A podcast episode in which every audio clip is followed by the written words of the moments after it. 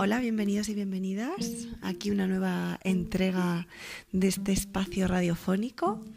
Eh, hace un par de días, además, eh, celebrábamos el Día de la Radio. Y bueno, aunque este es otro formato diferente e innovador de la radio, pues también es nuestro espacio. Eh, este, este canal empezó ya hace unas semanas. La idea era haber publicado antes, pero bueno, por circunstancias logísticas y organizativas no ha sido posible. Pero bueno, aquí estamos. Eh, también agradeceros la acogida y las escuchas del anterior post. Em, bueno, la verdad que doy fe que bueno, el estilo es un poco rígido todavía y hay que pulir cosillas. También eh, el sonido no está del todo mm, bien definido, se escucha bajito, así que desde aquí pediros disculpas. Vamos a ir poco a poco aprendiendo también a utilizar este formato. Y bueno, lo que os traigo hoy eh, había grabado un podcast en su momento cuando se produjo el evento del cual os voy a hablar, pero bueno, eh, hubo un error técnico y no, no se grabó, no se subió. Así que aquí lo traigo de nuevo, a ver si estoy capaz de grabarlo del tirón. Eh, nada, os hablo hoy de los talentos. ¿Y por qué? Porque bueno, la última, em, la, última entrega eh, de, la gala de grandes profes trató sobre este tema. ¿Y qué es grandes profes? Para aquellos que no los, lo conozcáis, bueno, eh, dentro del grupo mediático A3 Media, del cual pertenece Antena 3, eh, tenemos eh, varias iniciativas eh, sociales y una de ellas está destinada a promover y un poco dar visibilidad al maestro, a la docencia y a la educación en general, poniendo también el acento en iniciativas innovadoras, alternativas y nuevas metodologías. ¿no? Ya hace varios años, ahora mismo no recuerdo cuántos, pero en la página web lo podréis encontrar seguramente más información, poniendo en el buscador grandes profes aparecen, tanto los premios como mm, que realizan eh, a este respecto como la gala en sí misma em, de innovación educativa. Eh, pues bueno, tenemos, eh, ya como iba diciendo, ha habido varias galas al respecto, varios años. Yo creo que este era el cuarto año que, en el cual participaba, al cual asistía. Y cada año tienen una, una temática central, ¿no? Un año fue la creatividad, otro fue la motivación y este año eh, han querido resaltar los talentos, ¿no? Eh, desde aquí no colaboro con ellos, pero me gustaría dar las gracias al equipo de A3 Media y a la iniciativa Grandes Profes en concreto, porque bueno, eh, la verdad que el mover una iniciativa, el recoger las intervenciones y las aportaciones de diferentes personajes de la vida pública, de diferentes ámbitos laborales incluso, es algo muy necesario. Además, eh, me gustaría resaltar que es gratuito la asistencia a este evento y, hacen falta más iniciativas que pongan de manifiesto la labor social de la docencia, eh, que den visibilidad y apoyo a, docentes que están intentando introducir nuevas maneras de hacer y que no siempre son bien recibidos o que se desconocen. Y eh, bueno, pues creo que es una vía para eh, recuperar un poco Em, la importancia de la que creo que carecemos muchas veces en la sociedad, los docentes. Pero bueno, dicho lo cual, voy a haceros una breve, un breve resumen de lo que más me gustó de cada una de las charlas, porque bueno, como digo, es un evento en el que participan diferentes ponentes y cada uno incide en un matiz del concepto estrella que se, que se trata en esa edición, ¿no? Em, fue a finales de, enero, otras veces es verdad que surge eh, la fecha en torno a primeros de febrero y em, normalmente tienes que registrarte online eh, y se agota el mismo día que surge, que suele ser en torno a Navidad o después de Navidad. El día que se abre el registro se agota en una media hora, ¿vale? las entradas. Entonces, bueno, que lo tengáis en cuenta para el año que viene, ¿vale? Porque es una vez al año, que creo que no lo había dicho. Y bueno, comentaros em, que, bueno, los presentadores en este caso nos hicieron una especie de introducción al término talento, que lo consideraban como un compendio entre inteligencia mental, es decir, el entender, más la actitud, la acción o hacer, ¿vale? Y es decir, comprende tres dimensiones, la habilidad, el saber hacer, la capacidad, que sería el poder hacer, y la actitud, que es el querer hacer, con el plus de motivar. Los docentes deberíamos, a su parecer, motivar, eh, tener la paciencia suficiente y saber gestionar grupos, en lo cual estoy completamente de acuerdo, ¿vale? Dentro de los ponentes, em, uno de los que... de los... Disculpad que ha habido un problema técnico, espero que me hayáis escuchado bien. Como decía, em, la primera de las ponencias, eh, pues eh, se refería o estaba eh, gestionada por un. Ahora mismo no recuerdo el nombre de todos los ponentes, pero bueno, insisto que en la página web em, tenéis los participantes de estas, de las anteriores ediciones, incluso una grabación íntegra de toda la gala, ¿vale? Incluso de cada una de las, de las ponencias por separado. El primero era eh, un personaje em, destinado su área de trabajo a la inteligencia artificial y bueno, nos hablaba en este caso de la robótica. Y ahora en, en, estos tiempos que corren, que estamos tan mediatizados por las tecnologías, que yo no llamaría ya nuevas, porque de nuevas tienen poco, pero bueno, eh, hablaba de las limitaciones y restricciones evidentes de las cuales está em, limitada, está atada la robótica, ¿no?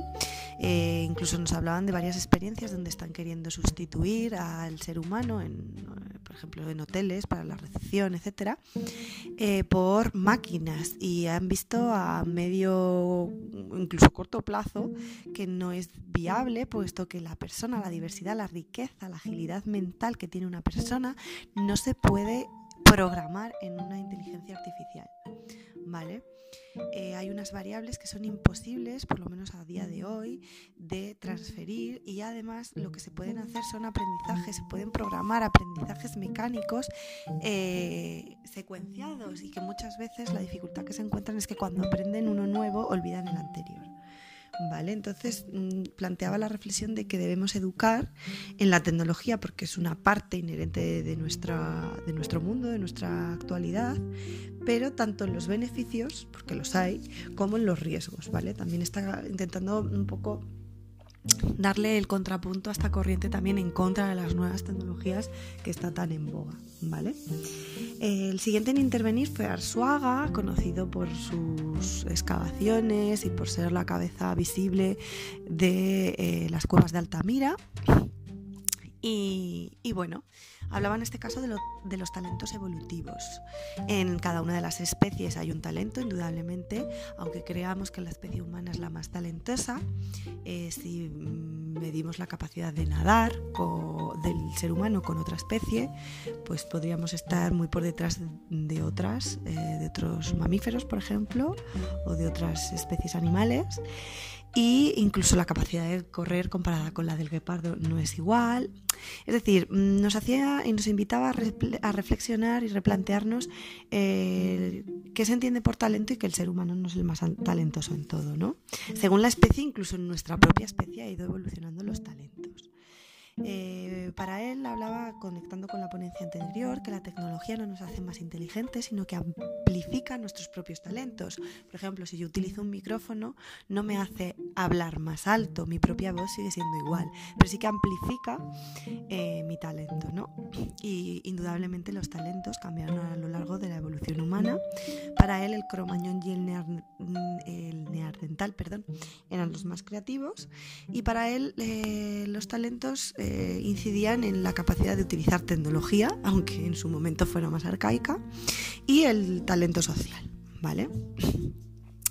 Y también la inteligencia emocional, que está relacionada con este talento social, en la capacidad de movernos en clanes, incluso luchar contra otros clanes, y eh, la inteligencia emocional, gestionar nuestras emociones, no tanto lo que consideramos ahora de ser capaces de abstraer, ¿no?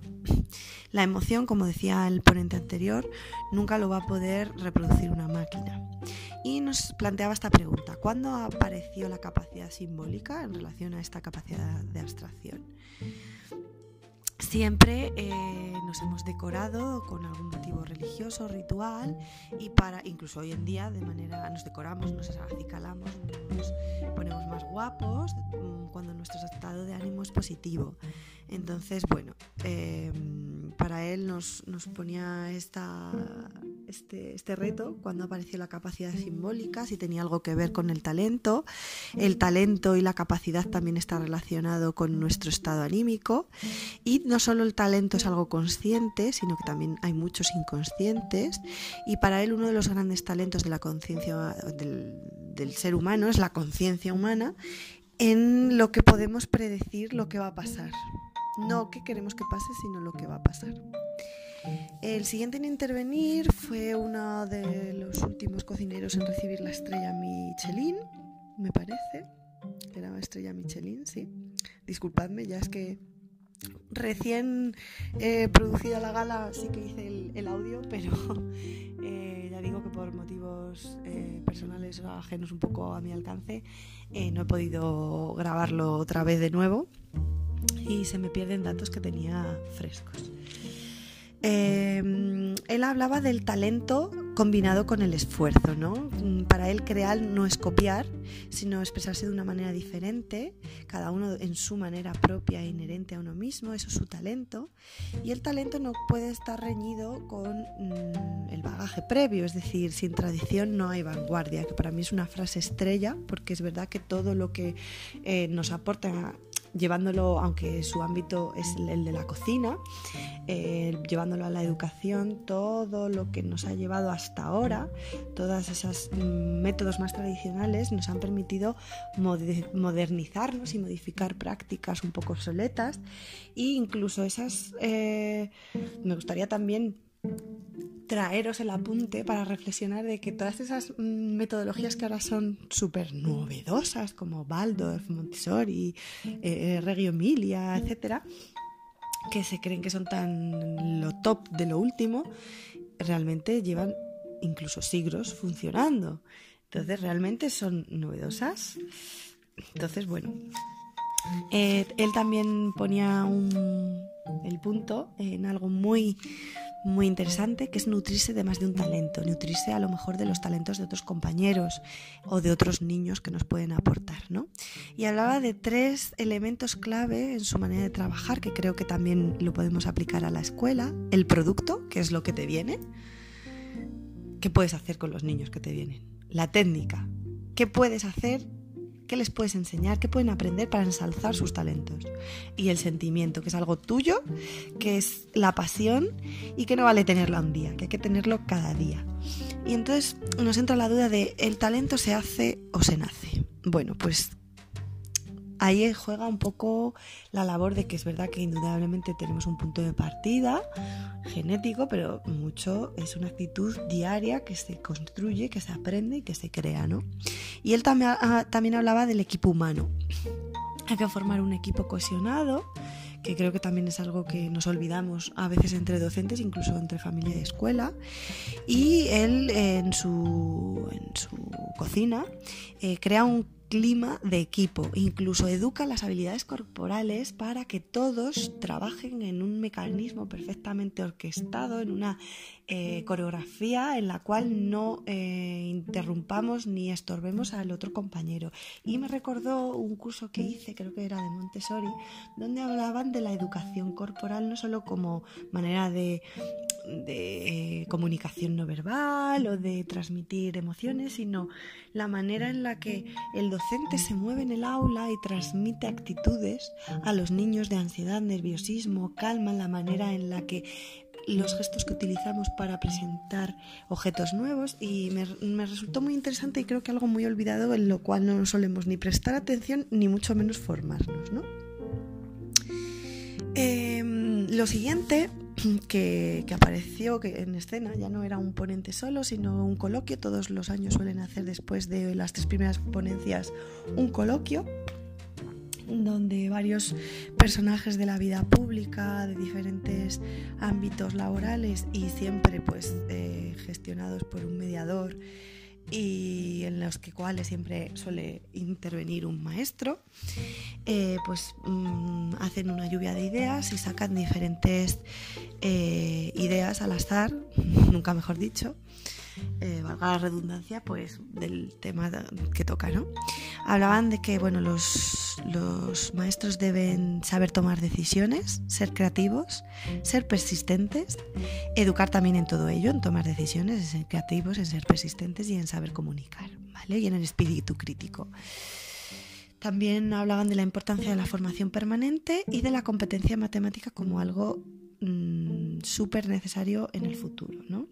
Además del uso razonable de la tecnología como ya veíamos antes. Eh, los participantes de esta mesa coloquio fueron Enguita, Fernández Enguita, como pedagogo y un poco eh, mediador de, de la reflexión, eh, una chica que se dedica a estudiar eh, ámbitos laborales, sectores laborales según la empresa que la contrate, para prever cómo va a evolucionar ese mercado y su empresa se va a ajustar en función de sus recomendaciones. ¿no? Esa empresa es cómo se puede adaptar para que sea, siga siendo eh, puntera en el futuro. Otra de las intervinientes fueron Mala Madre, una chica que ha estudiado marketing, que ha creado su propia marca en torno a este concepto del día a día, en lo que no, la mujer no puede ser madre, eh, trabajadora, todo va mal, un poco en clave de humor, y ponía un poco el punto de la visión de la familia, ¿no? Y luego el último Global Teacher Prize de España, que bueno, todos los años han ido, el año anterior fue David Calle, este año fue este chico, creo que también ha intervenido incluso César Bona en ediciones anteriores. Y bueno, hablaban de, de una iniciativa, creo que era de A3 Media también, que se llamaba Levanta la cabeza, por si la queréis buscar que, bueno, es para que precisamente levante la cabeza de los dispositivos electrónicos y cómo debe ser el futuro con esos dispositivos electrónicos, pero sin perder la cabeza, ¿no? Eh, el chico que está nominado a los premios Global Teacher Prize hablaba de que bueno que en los docentes nos encontramos uno de los grandes males hoy en día es la hiperestimulación. Los niños ya estaban de vuelta de todo, nada les parece nuevo, ya con las nuevas tecnologías también lo saben todo, tienen acceso a todo y él dice que utilizaba la magia. Hay que luchar contra eso con magia. Y cómo se usa un objeto, no dárselo todo hecho. Eh, incluso que la magia no sea solo hecha por el profesor, sino que la hagan ellos, que es donde verdaderamente se va a entrar en juego su emoción, ¿no? Eh, hablaban también de, por si lo queréis ver, de la lengua de las mariposas. Eh, la magia, hablando de, toda esta magia que hay que poner en juego eh, debe reinventarse porque antes los niños a lo mejor no tenían acceso a entornos lejanos, yo que sé, les querías presentar París, para ellos era súper exótico, pero ahora el que no ha ido a París lo puede ver por YouTube. Eh, entonces, hay que, esos entornos lejanos ya no lo son tanto y hay que reinventarse cómo formularlos. Eh, la chica de Mala Madre o Malas Madres hablaba de la conjunción familia y escuela, que hay que formar equipo y que la escuela mm, ya mm, ha asumido pues lo que hablamos muchas veces, que eh, debe educar en cosas que ya deben venir de casa, ¿no? En unos valores que cree que lo primero lo tienen que asentar las familias, como son la autoestima, la resiliencia, la empatía. Y hablaba de una anécdota con su hija donde su cole participaba en pues, una encuesta, en un, concurso que se llamaba El mejor cole del mundo. Y bueno, su hija pues hablaba pues lo típico, que tenga piscina, chuches, que en el patio dure toda la mañana, bueno, cosas un poco más irreales, hasta que de repente se le encendió la bombilla y dijo, que no me digan mamá, no pasa nada. Y yo solo apunté en mayúsculas, subrayado, si hubiera podido en letras de neón, porque es algo que nos sale sobre todo en infantil, que es un poco en el campo en el que yo me muevo, se cae, no pasa nada, cariño, llora, no pasa nada, no llores. Les reprimimos y muchas veces sí pasa. Yo creo que hemos pasado de un extremo al otro, de por favor que mi niño, mi niña no se frustre con nada, que se lo damos todo hecho, no pase dificultades y luego estamos creando tiranos, pero eso ya es una opinión personal que se podrá abrir debate en otro momento. Y por otro lado, el anular, el no pasa nada, o sea, evitar que pase y cuando pasa no pasa nada, no, pues sí que pasa, ¿no? Y también educarles en el esfuerzo. Entonces, bueno, hablaban también de que debemos ser talentosos en ver talentos como docentes y eso me parece muy inspirador. Y la chica que bueno que estudiaba esa evolución de los mercados hablaba de que bueno que es necesario humanizar los puestos de trabajo como veíamos antes. Eh, va a haber trabajos mecánicos que sí que se sustituyan por máquinas, pero todo aquel eh, talento que se ha dedicado a entrenarse a pensar, eh, pues bueno, mm, va a tener un fuerte componente humano que no puede ser sustituido por, por las máquinas. Entonces también decía que lo importante es desarrollar esos talentos que no van a poder ser sustituidos y que incluso es importante desarrollar los talentos que los niños naturalmente no desarrollan, que siempre, ay, este niño que bien se le da la música, que bien se le da la lengua. Y tendemos un poco a darle más de eso que se le da bien por reforzar su hobby, que está muy bien, pero no olvidemos esas caras, las mates a lo mejor que se les da mal, que se les atraganta, el deporte X que porque no les guste no quiere decir que no se les deba trabajar, sino al contrario, hay que reforzarlo para que lleguen a un nivel óptimo, que igual no va a ser nunca su destreza mayor ni su hobby más alto, pero por lo menos que esté en un nivel de competencia eh, óptimo y viable en nuestra sociedad. ¿no? Después de este coloquio hubo, hubo un pequeño Pisco Labis. Eh, antes, al llegar al, recinto, se, realiza en, en Quinépolis, en, un complejo multicine que hay en la, ciudad de Madrid. Incluso se facilitaron desde la compañía Renfe, eh, fletaron un, nivel, un mayor número de trenes para facilitar la asistencia a este evento desde otros puntos de España. Eh, creo que con descuentos en los billetes. Em, pues bueno, cuando llegas, insisto en que es gratuito, llegas, además tienes un pequeño desayuno antes de las ponencias, a mitad de la mañana tienes una especie de, almuerzo y al final del todo te dan también una pequeña comida, ¿no? Eh, bueno, pues después de ese descanso, como os comentaba, eh, una chica, coach muy, conocida, pues nos plantea un poco lo de la marca personal, que si tenemos marca personal y, podemos decir, bueno, madre mía, soy un docente y más si soy de la pública, eh, marca personal ninguna, ¿no? No sé, eso es más para el ámbito privado o incluso pues para autónomos. Pues no, no, todos tenemos nuestra marca personal. Eh, debemos reflexionar qué es lo que nos diferencia como docentes, qué aportamos de nuevo y para ella lo importante era nuestra autenticidad, el ser interesante y el tener un propósito. ¿Quién quiero ser?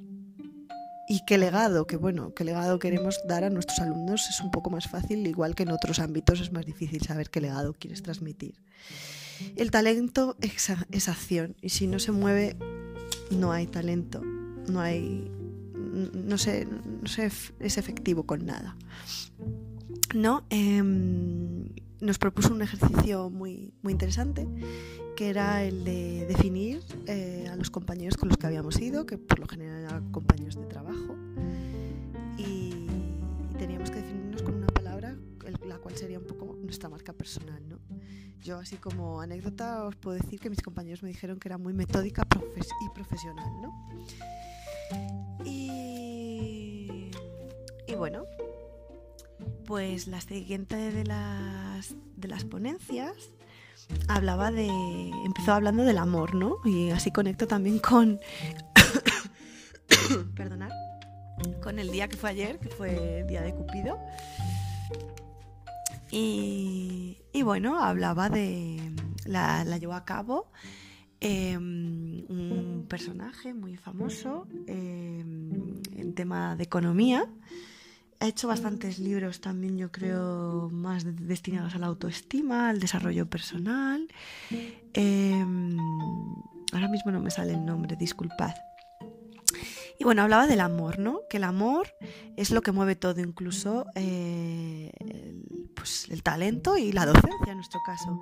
El amor entendida como la voluntad de intentar comprender la singularidad de cada uno. Y es lo que deberíamos hacer como docentes. Y me parece una definición excelente, además de cuidar y de inspirar. ¿no? Pero el amor no solo es cuidar a alguien o intentar inspirarlo, sino la voluntad de querer entenderle, aunque luego no puedas, y hablaba un poco de, que en una pareja, incluso en nuestro trabajo, debemos encajar diferentes piezas como son el confort, el saber acoplarnos afectivamente y el confort entendido en salir de nuestra zona de confort, ¿vale?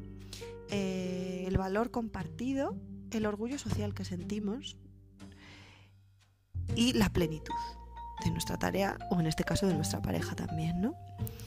Eh, hablaba un poco de eso, de la, simbiosis entre nuestra relación de pareja, donde entran en juego todos esos factores, el confort, el acoplarnos afectivamente, etcétera, con, por ejemplo, la escuela, si salimos de nuestra zona de confort, si nos acoplamos a nuestros compañeros, a nuestros alumnos, si tenemos un valor compartido en nuestra escuela o vamos contracorriente, el orgullo social que sentimos o si estamos más denostados nos persiguen las familias, no tenemos apoyo del centro, qué proyecto tenemos compartido para realizar, no solo con nuestra pareja, sino con nuestro, eh, nuestra comunidad educativa y qué plenitud sentimos, qué satisfacción sentimos cuando lo hacemos, ¿no?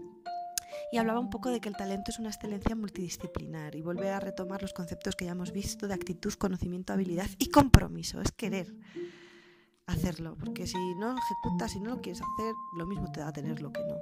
Es también trabajar el valorar y la gratitud, el saber valorar y el saber agradecer y unos hábitos de trabajo. Él decía que debíamos trabajar todo eso porque el niño puede hacer las cosas mecánicamente o porque se le impone exterior, externamente, pero mm, no lo valora y no lo agradece y no construye unos hábitos de trabajo. Entonces eso tiene una base muy, muy volátil. Entonces, bueno, él hablaba eso de una inteligencia operativa, intelectual y otra más emocional. Y hablaba de cuánto talento sin talante. Y esa frase también me gustó mucho. Y es algo también que debe salir el talante en cada instante. Hay que mirar el presente, trabajar en el presente para poder construir futuro, no irnos directamente al y al hacerlo se dice solo. Eso también es una frase muy, muy visual, ¿no? Eh, él, por último, hablaba de que hay que tener verdad, hay que educar en la ética, no solo en la actitud, en el conocimiento, en la habilidad, en el compromiso, en que valoren el trabajo, hábito de trabajo, la gratitud, el talante, el trabajar en el presente, pero siempre con verdad y con ética. Y así construiremos sentido en nuestra sociedad y generaremos cultura. El siguiente en intervenir fue el cantante de Maldita Nerea, que, bueno, eh, la verdad que, es una persona que el tema de las emociones y las palabras la tiene muy latente. Y para los que no lo sepáis, es maestro. Sí, sí, aunque no lo creáis, es maestro eh, de audición y lenguaje.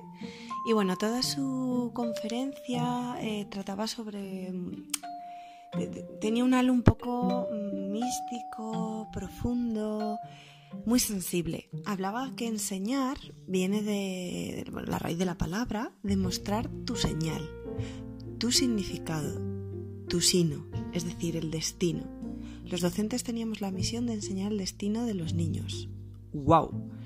Y para ello teníamos que ser muy humildes, muy valientes y muy hábiles en emplear la energía justa solo darles la protección justa.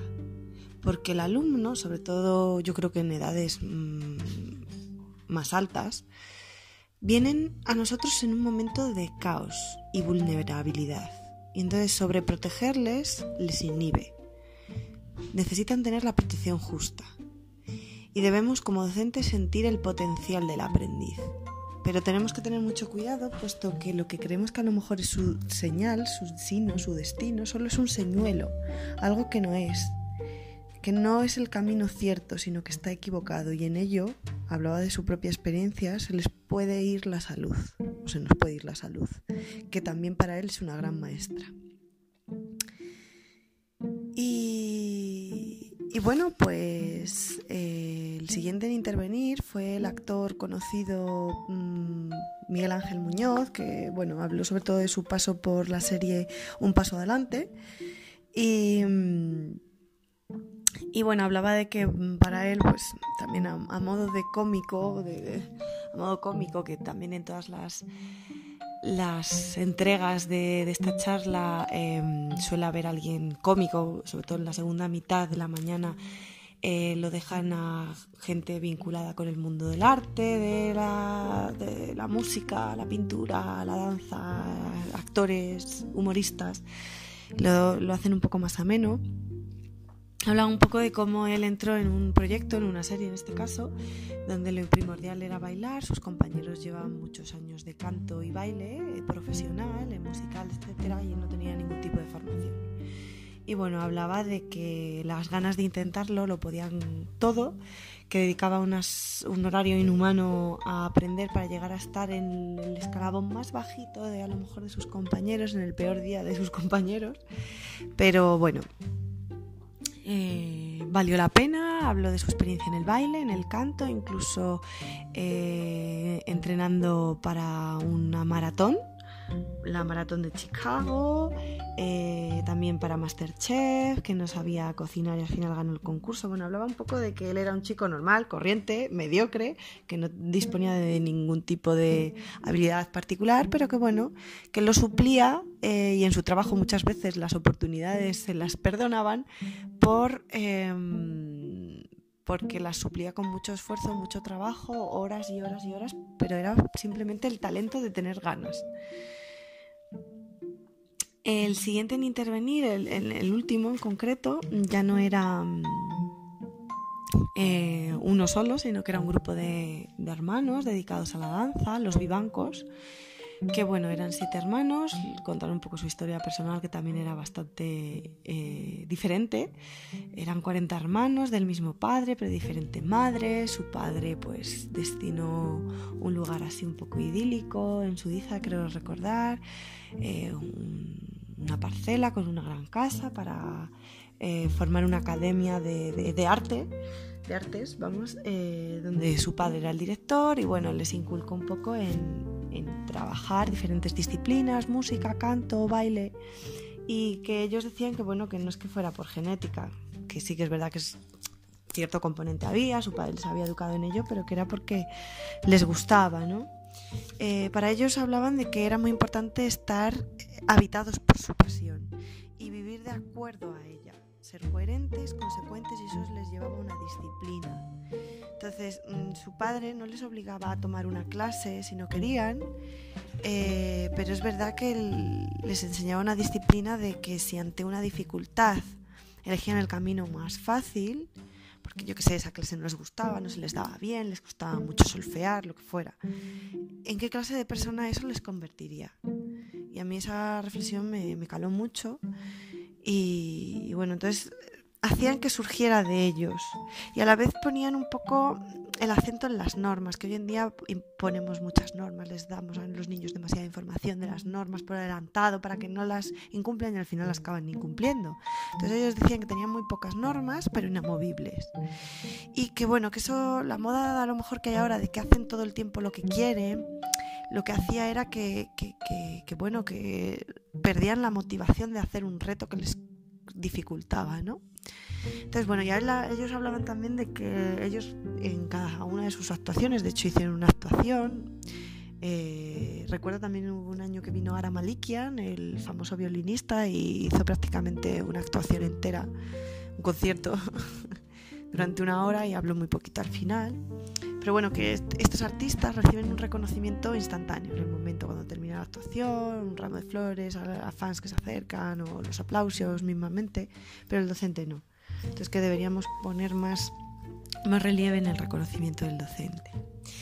Y bueno, ese ha sido un poco el breve resumen de, toda una mañana dedicada a ponencias muy interesantes. Como veis, no solo eh, son personas dedicadas al mundo de la educación, es una mañana entera, así que es verdad que, bueno, consejos así prácticos hay que madrugar bastante porque eh, aunque la entrada se consigue online y dejan yo creo que unas 4.000, solo los mil primeros van a poder tener acceso a la sala 25 de, de Kinépolis, que tiene pues eso, un, un aforo de unas mil personas, y todos los demás van a poder seguir la, charla, pero en las salas contiguas eh, o en directo desde la página web de Grandes Profes.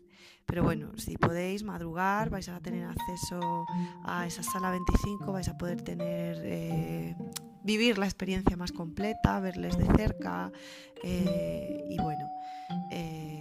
También en los momentos de descanso, como se hace en colaboración con Santillana y Samsung, suelen poner unos folletitos informativos de diferentes temáticas, unos stands de, realidad virtual o de robótica como este año, un poco para que sea más ameno, más lúdico y, y estar un poco en contacto con otras áreas que también inciden en la educación. Y también es interesante ver que todo mm, puede revertir en, una reflexión e incluso en, un beneficio al ámbito educativo. Mm, dentro de, los folletos que, dejaba Santillana, eh, aunque ya digo que aunque lo patrocinan no hay nada eh, publicitario de su marca, no hay eh, métodos, no hay libros, no hay nada sí que nos dejaron un folleto hablando de los talentos, hablando de los talentos evidentes, los ocultos y los potenciales. Y hablaban un poco también de las inteligencias de Howard Gardner, cómo cada una interpretada como un talento se debe trabajar. Y, y, bueno, la labor del educador, como venimos diciendo a lo largo de toda esta charla, es que debemos descubrirlos, inspirarlos y desarrollarlos, ¿no? Y, bueno, espero que os haya parecido interesante. Eh, seguimos trabajando en nuevas temáticas para los siguientes podcasts. Y gracias por escuchar. Os agradezco que, me deis un feedback, que dejéis algún comentario. Y bueno, poco a poco seguimos construyendo esto gracias a vosotros. Un saludo y hasta la próxima.